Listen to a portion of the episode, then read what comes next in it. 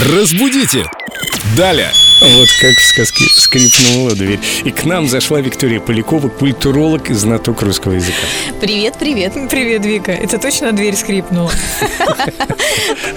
Вопрос из WhatsApp Эльдо Радио. Пастельные тона или постельные? И как запомнить? Расскажите, пожалуйста, Виктория. Начнем с того, что все-таки пастельные, не постельные.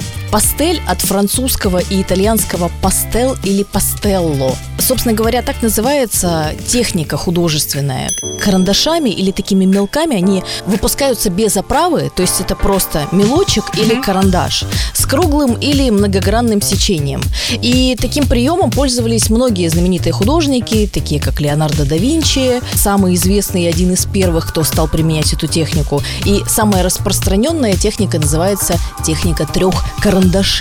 Это сочетание белого и черного мела, итальянского карандаша и сочетание сангины. Это красная пастель. В общем, важно запомнить следующее. Тона у нас только пастельные. И сейчас мы говорим так о цветах таких приглушенных, таких немножко припыленных, такие мягкие оттенки не ярких, не броских, не резких цветов. Почти прозрачные. Да.